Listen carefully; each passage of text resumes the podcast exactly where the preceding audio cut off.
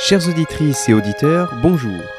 Je suis Yannick et bienvenue dans cette nouvelle série du coin des familles consacrée aux allergies. Pour mieux les comprendre et pour celles et ceux qui en souffrent, essayer de mieux vivre avec.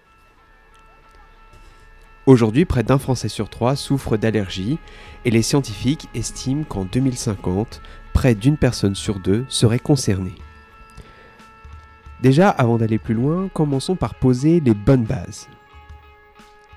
De manière générale, on va parler d'hypersensibilité, qui est une réponse anormale et excessive pour une substance ou molécule étrangère, c'est-à-dire un antigène.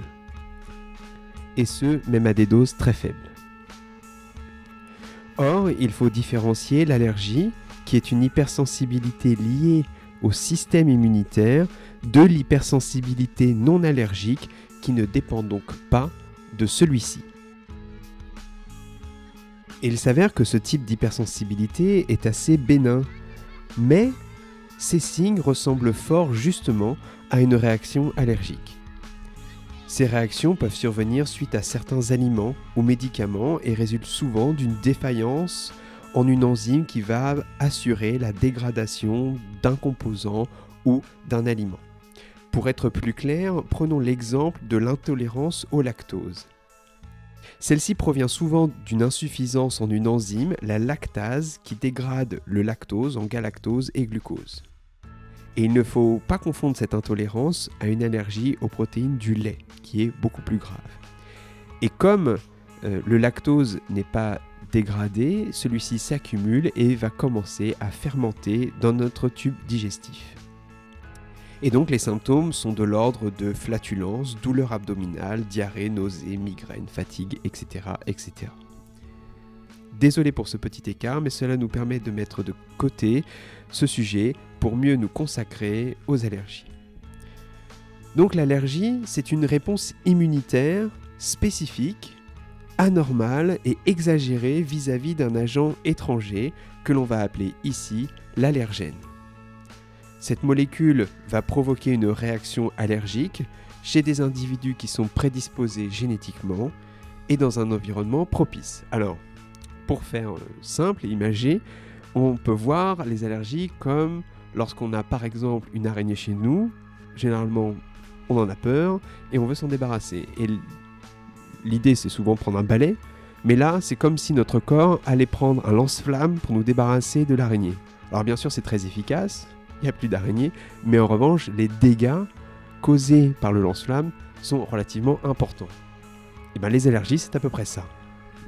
Alors, toutefois, il faut voir qu'on ne réagit jamais fortement suite au premier contact. En effet, nous avons tout d'abord une phase dite de sensibilisation.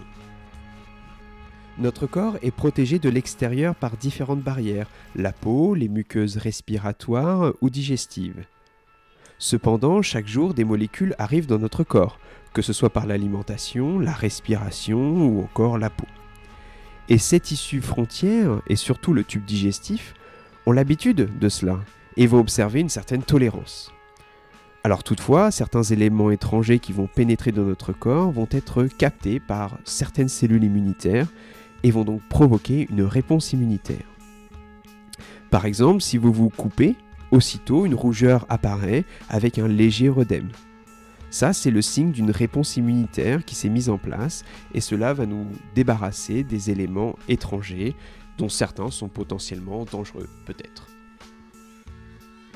Mais revenons à nos moutons. Parfois, sous certaines conditions dont je vous passe les détails, les cellules immunitaires ne vont pas produire les anticorps traditionnels, mais ceux du type E. Et ces anticorps reconnaissent très bien notre allergène.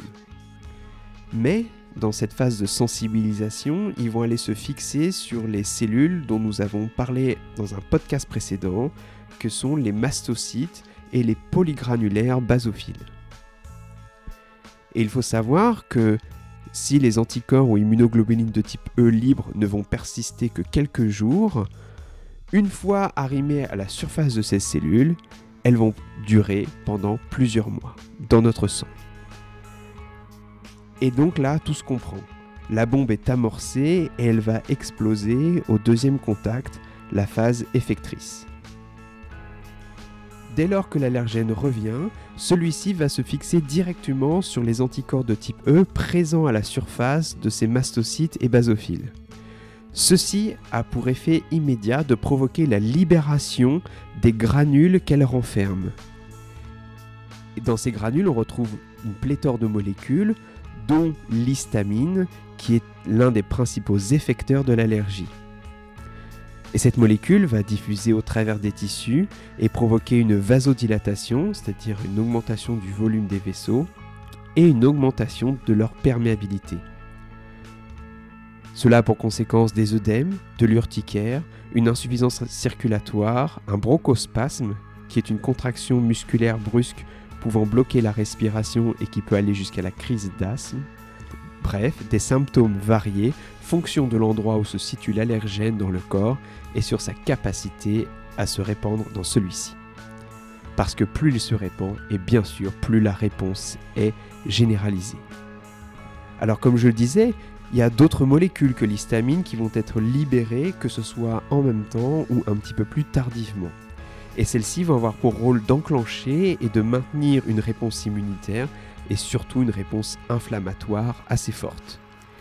Et cela va contribuer à maintenir par exemple des états chroniques comme la rhinite. Alors moi j'en souffre un petit peu et je ne sais pas si vous l'entendez là en ce moment. Si, si oui, j'en suis désolé. Aussi, il existe des allergies qui ne sont pas liées à tous ces mécanismes. D'autres cellules immunitaires vont rentrer en jeu et vont générer aussi une réponse allergique qui, est néanmoins beaucoup moins immédiate et souvent de moindre importance. Par exemple, on va retrouver des dermatites, de l'eczéma, la maladie cœliaque, des pneumopathies ou encore des colites.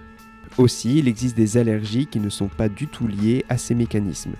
D'autres cellules immunitaires peuvent rentrer en jeu et provoquer également une réaction allergique. Celle-ci sera néanmoins moins immédiate et beaucoup moins importante.